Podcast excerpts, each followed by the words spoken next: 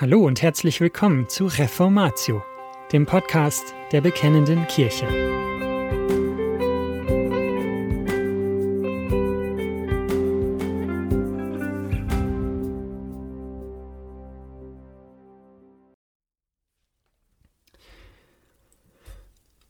Jesus Christus offenbart den Namen Gottes.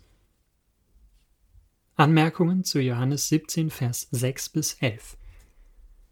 Ein Beitrag von Carsten Linke, erschienen in der BK Nummer 48 im Jahr 2012. Das 17. Kapitel des Johannesevangeliums wird gemeinhin als das hohe priesterliche Gebet bezeichnet. Der Grund liegt darin, dass Jesus Christus hier als Haupt und Mittler seiner Gemeinde vor Gott für die Seinen eintritt. Er tritt als ihr Hohepriester im Gebet vor Gott um ihm einerseits ihre Belange aufzutragen, ihn aber andererseits auch in ihrem Namen anzubeten. Ein Gebet ist mehr als nur das Weiterleiten einer Wunschliste. Gewiss ist das Bitten ein zentraler Bestandteil eines Gebets zu Gott. Das verrät schon das Wort selbst. Aber zu einem Gebet gehört auch die Anbetung Gottes. Das Gebet muss einen Grund haben. Indem wir Gott loben, indem wir sein Wesen und seine Taten bekennen, legen wir das Fundament für unsere Bitten.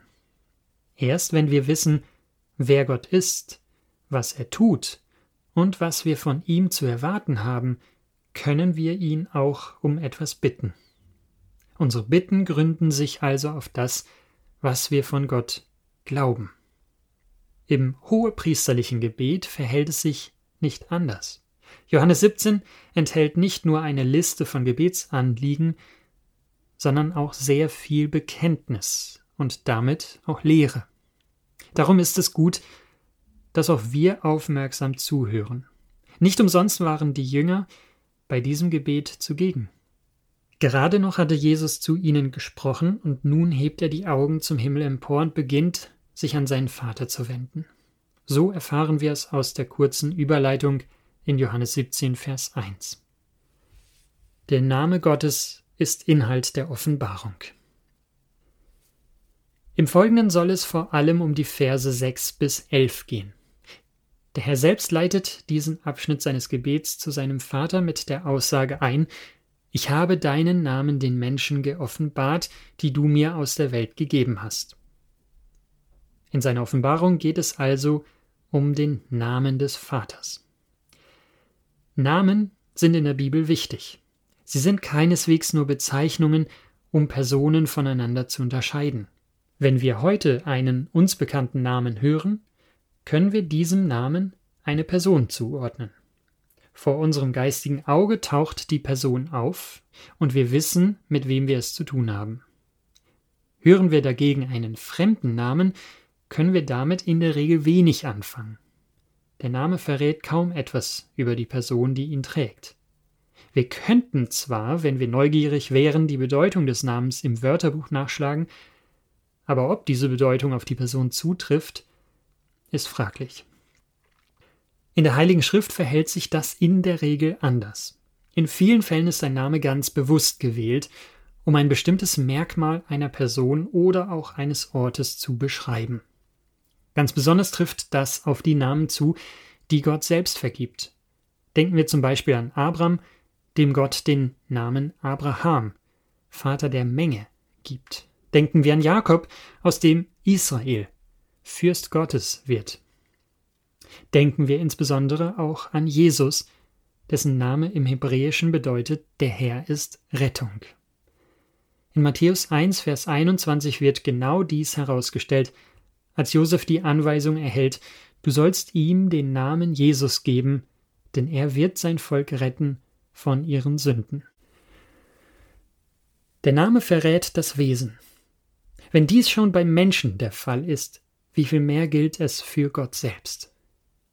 Für Gott finden wir in der Heiligen Schrift eine ganze Anzahl von Namen. Alle diese Namen haben eines gemeinsam. Jeder von ihnen enthüllt etwas von Gottes Wesen. Jeder Name verkündet ein wenig davon, wer, was und wie Gott ist. Im hohepriesterlichen Gebet spricht Christus davon, dass er den Namen Gottes offenbart habe. Was heißt das? Hat er den Jüngern gesagt, wie Gott heißt? Das wäre unnötig gewesen. Die Jünger kannten die Bezeichnungen Gottes. Als Juden waren sie mit dem Alten Testament vertraut. Sie wussten, welche Namen dort für Gott verwendet werden. Nein, den Namen Gottes zu offenbaren bedeutet sehr viel mehr. Im Zusammenhang mit dem Namen Gottes gibt es eine besonders wichtige Bibelstelle. Und Mose sprach zu Gott, siehe, wenn ich zu den Kindern Israels komme und zu ihnen sage, der Gott eurer Väter hat mich zu euch gesandt, und sie mich fragen, was ist sein Name? Was soll ich ihnen sagen? Gott sprach zu Mose, Ich bin, der ich bin. Und er sprach, So sollst du zu den Kindern Israels sagen. Ich bin, der hat mich zu euch gesandt. Und weiter sprach Gott zu Mose, So sollst du zu den Kindern Israels sagen, Der Herr, der Gott eurer Väter, der Gott Abrahams, der Gott Isaaks und der Gott Jakobs, hat mich zu euch gesandt, das ist mein Name ewiglich. Ja, das ist der Name, mit dem ihr an mich gedenken sollt, von Geschlecht zu Geschlecht. 2. Mose 3, die Verse 13 bis 15. Der Ausdruck Ich bin hat im Hebräischen die gleiche Wurzel wie der Gottesname Yahweh, der in den meisten deutschen Bibelübersetzungen als Herr wiedergegeben ist, häufig in Großbuchstaben. Wenn wir also in unserer Bibel Herr lesen, denken wir an Jahwe und wissen, dass dieser Name so viel heißt wie Ich bin, der ich bin. Ein paar Kapitel weiter kommt der Herr erneut auf seinen Namen zu sprechen. Und Gott redete mit Mose und sprach zu ihm, Ich bin der Herr, ich bin Abraham, Isaak und Jakob erschienen als Gott der Allmächtige, aber mit meinem Namen Herr habe ich mich ihnen nicht geoffenbart. Auch habe ich meinen Bund mit ihnen aufgerichtet, dass ich ihnen das Land Kanaan geben will, das Land ihrer Fremdlingschaft, in dem sie Fremdlinge gewesen sind. Und ich habe auch das Seufzen der Kinder Israels gehört, weil die Ägypter sie zu Knechten machen, und habe an meinen Bund gedacht. Darum sage den Kindern Israels, ich bin der Herr und ich will euch aus den Lasten Ägyptens herausführen und will euch aus ihrer Knechtschaft erretten und will euch erlösen durch einen ausgestreckten Arm und durch große Gerichte. Und ich will euch als mein Volk annehmen und will euer Gott sein, und ihr sollt erkennen, dass ich der Herr, euer Gott bin, der euch aus den Lasten Ägyptens herausführt. Und ich will euch in das Land bringen, um dessen Willen ich meine Hand zum Schwur erhoben habe, dass ich es Abraham, Isaak und Jakob gebe. Das will ich euch zum Besitz geben. Ich, der Herr. 2. Mose 6, die Verse 2 bis 8. Hier erfahren wir, warum Gott sich als Ich bin bezeichnet. Gerade der Vers 8 drückt die Bedeutung dieses Namens aus. Ich will euch in das Land bringen, um dessen Willen ich meine Hand zum Schwur erhoben habe. Gott ist der Unveränderliche, der Treue, der Wahrhaftige. Sein Wort steht fest. Wenn er, bildlich gesprochen, seine Hand zum Schwur erhebt, meint er es ernst. Es verhält sich nicht wie bei Menschen, die heute das eine versprechen oder morgen nach der Devise handeln, was kümmert mich mein Geschwätz von gestern. Wenn Gott etwas verspricht oder verheißt oder schwört, dann führt er es gewiss aus.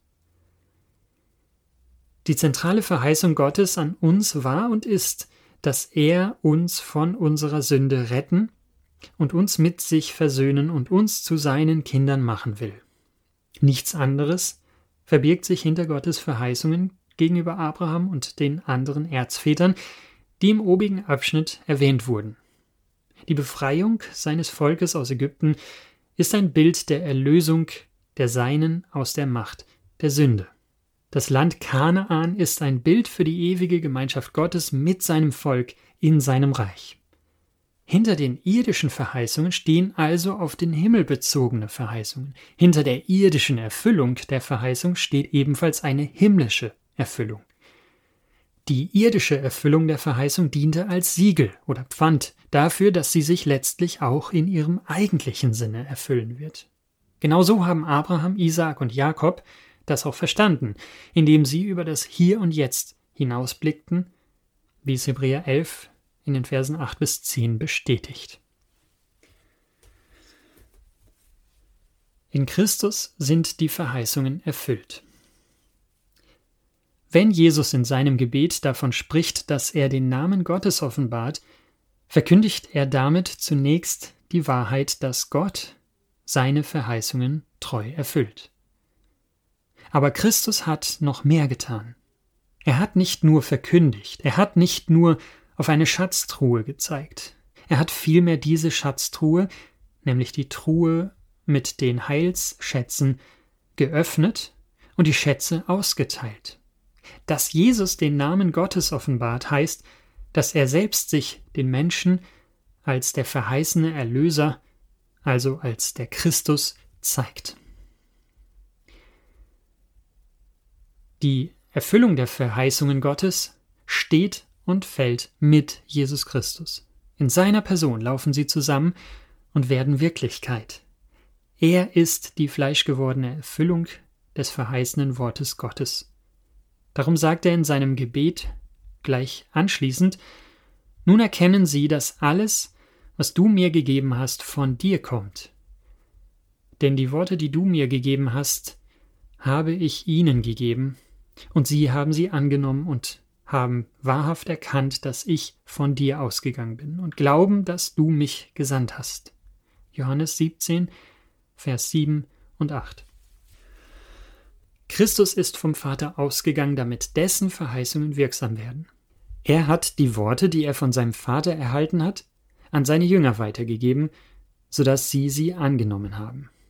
Das heißt, dass Christus selbst sich den Jüngern auf eine Weise mitgeteilt hat, dass die Verheißungen Gottes in ihnen wirksam geworden sind. Diese Wahrheit verkündet der Apostel Johannes am Beginn seines ersten Briefes folgendermaßen.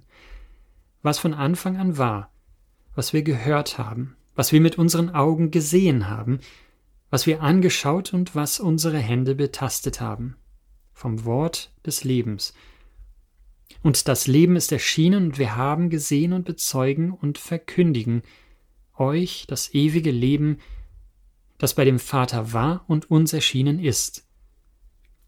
Was wir gesehen und gehört haben, das verkündigen wir euch, damit auch ihr Gemeinschaft mit uns habt, und unsere Gemeinschaft ist mit dem Vater und mit seinem Sohn Jesus Christus.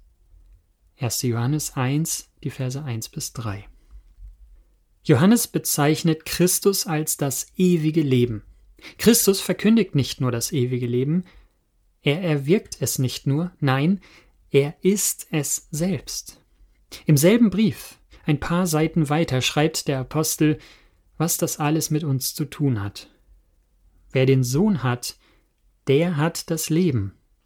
Wer den Sohn Gottes nicht hat, der hat das Leben nicht. 1. Johannes 5, Vers 12. Christus ist die Erfüllung der Verheißung. Er ist das ewige Leben. Wie aber gelangen wir in den Besitz dieses Schatzes? Indem wir eben diesen Christus empfangen. Wer den Sohn hat, der hat das Leben. Um Jesus Christus zu besitzen, muss er uns zunächst Gottes Namen offenbaren. Er muss sich uns also selbst mitteilen. Dass Christus sich uns mitteilt, heißt zum einen, dass er uns sein Wesen und sein Werk bekannt macht, aber zugleich auch, dass er uns daran Anteil gibt. Das ist das Entscheidende. Denn erst wenn Christus sich uns in einer Weise offenbart, dass wir ihn ergreifen und uns zu eigen machen, nämlich durch Glauben, haben wir in ihm das ewige Leben. Die Offenbarung richtet sich an die Gemeinde. Noch einmal zurück zu Johannes 17, Vers 6.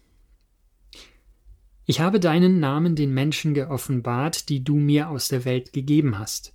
Sie waren dein, und du hast sie mir gegeben. In Vers 9 heißt es ähnlich. Ich bitte für sie, nicht für die Welt bitte ich, sondern für die, die du mir gegeben hast, weil sie dein sind. Hier wird offensichtlich eine Abgrenzung getroffen. Auf der einen Seite steht die Welt, auf der anderen Seite stehen jene Menschen, die du mir aus der Welt gegeben hast. Der Begriff Welt hat in der Bibel unterschiedliche Bedeutungen. An dieser Stelle ist mit Welt die Menschheit als Ganze gemeint. Christus hat bestimmte Menschen aus der Welt erhalten. Mit anderen Worten, aus der Menge aller Menschen ist ihm eine bestimmte Teilmenge von Menschen gegeben worden. Gott hat aus der ganzen Menschheit einige Menschen genommen und sie Christus gegeben. Zu einer bestimmten Zeit, aus einem bestimmten Grund und zu einem bestimmten Zweck. Welche Menschen sind hier gemeint? In Vers 12 des hohepriesterlichen Gebets lesen wir, Als ich bei ihnen in der Welt war, bewahrte ich sie in deinem Namen. Die du mir gegeben hast, habe ich behütet, und keiner von ihnen ist verloren gegangen, als nur der Sohn des Verderbens, damit die Schrift erfüllt würde. Offensichtlich geht es hier um die Jünger Jesu, mit einem besonderen Hinweis auf den Verräter Judas Ischariot. Die Jünger wurden Christus gegeben. Ihnen hat er den Namen Gottes offenbart und für sie bittet er. Das ist ziemlich eindeutig. Aber bezieht sich alles, was oben gesagt wurde, wirklich nur auf elf Jünger? Wenn wir weiterschauen, in die Verse 20 und folgende nämlich, wird der Herr konkreter. Ich bitte aber nicht für diese allein, sondern auch für die, die durch ihr Wort an mich glauben werden auf dass sie alle eins seien, gleich wie du, Vater, in mir und ich in dir, auf dass auch sie in uns eins seien. Die Jünger tragen das Wort Gottes in die Welt. Gott offenbart seinen Namen auch anderen Menschen. Wenn er Menschen seinen Namen offenbart, das heißt, wenn er ihnen Jesus Christus wirksam mitteilt, werden sie Christus im Glauben empfangen und mit sowie in ihm alle Heilsgüter. Es geht hier also nicht nur um die elf Jünger, sondern um alle Menschen, die Christus im Glauben besitzen. Von ihnen kann Christus sagen, sie waren dein und du hast sie mir gegeben. Und das war's schon wieder mit dieser Folge von Reformatio. Wenn Sie selbst eine Frage an uns haben, laden wir Sie herzlich dazu ein, uns diese zu schicken. Besuchen Sie uns unter www.bekennende-kirche.de/fragen und nutzen Sie das dortige Formular. Wir werden Ihnen darauf antworten und, so Gott will, Ihre Fragen klären. Außerdem können Sie auf der Seite der Bekennenden Kirche wie gewohnt die Beiträge aus der BK lesen, die Zeitschrift abonnieren und unsere Arbeit mit einer Spende unterstützen. Alle Links finden Sie auch in der Beschreibung dieser Folge des Podcasts. Wir bedanken uns fürs Zuhören, wünschen Ihnen Gottes Segen und sagen Tschüss. Bis zum nächsten Mal.